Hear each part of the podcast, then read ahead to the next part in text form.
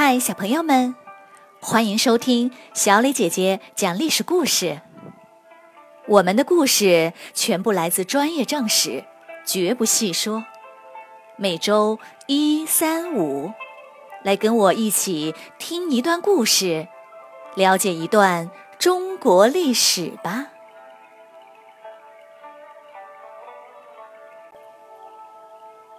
今天。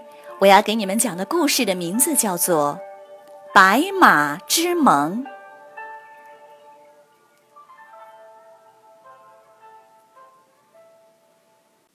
刘邦攻打韩王信，被匈奴派出的援兵围在白登山七天七夜，多亏突然起了一场大雾，才灰头土脸的逃出了包围圈。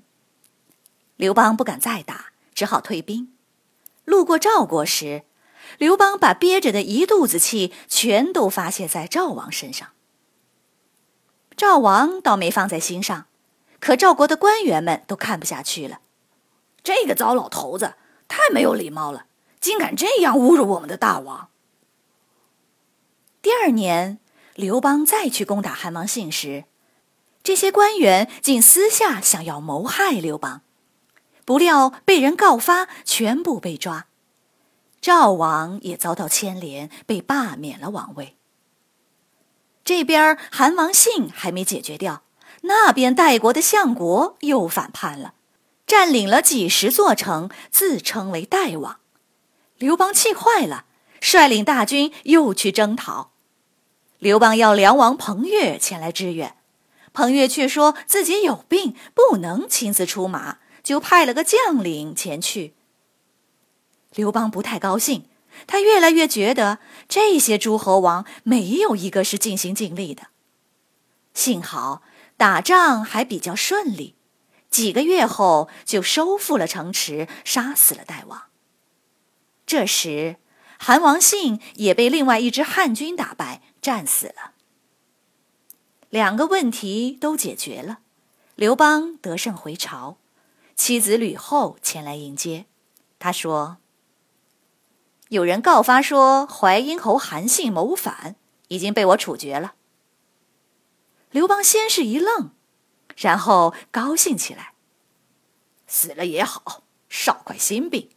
不过这小子打仗真是太厉害了。”吕后说：“我也很厉害啊，韩信总是说有病不肯出门。”我就假装得到消息，说你打了胜仗，要大臣们都来祝贺，再让丞相萧何亲自去请，韩信就跟着他一起来了，被我一举拿下。刘邦叹口气说：“这小子，当年就是萧何把他给追回来，我才拜他为大将军，帮我打败了项羽。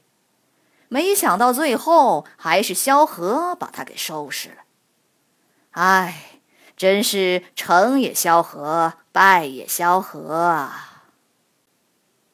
几个月后，又有人告发说梁王彭越要谋反。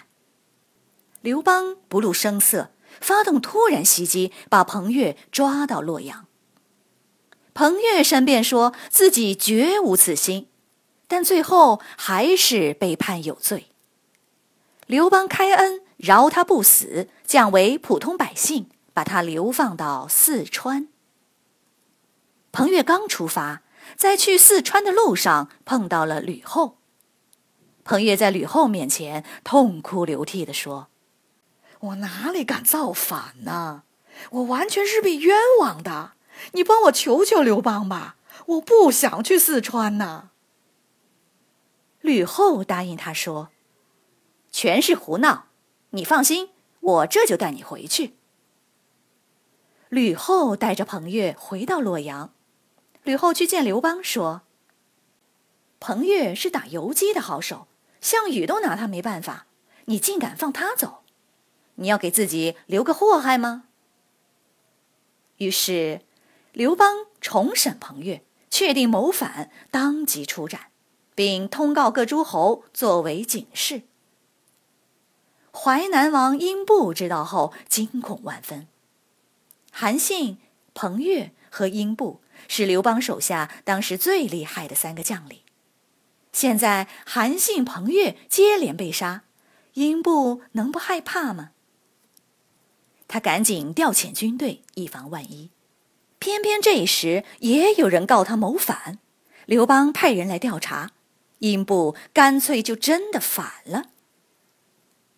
刘邦又率军征讨，英布的军队可不一般，乍一看就跟项羽的楚军似的，非常厉害。刘邦经过苦战，自己都中箭受伤了，才打退英布。幸好长沙王骗英布过去，把他抓住杀死，这才平定了叛乱。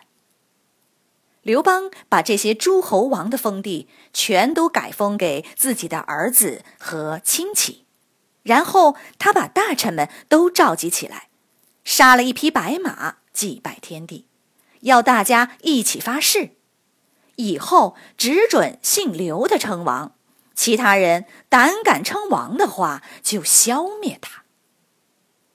现在除了势力弱小的长沙王外，不姓刘的诸侯王就只剩下燕王了。燕王是刘邦打小的好朋友，但也被吓得逃到匈奴去了。因为就在这时候，刘邦的箭伤发作，不治身亡了。这个征战了一辈子不肯服输的老头，终于清除了异姓王，把天下留给了自己的子孙。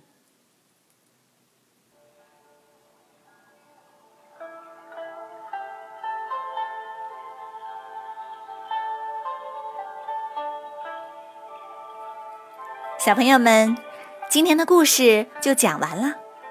听完了故事，你来说一说：如果你是刘邦，你会允许刘家以外的其他人当诸侯王吗？为什么呢？欢迎你们进入公众号，把答案用语音回答给我们。谢谢你们今天的收听，我们下个故事再会。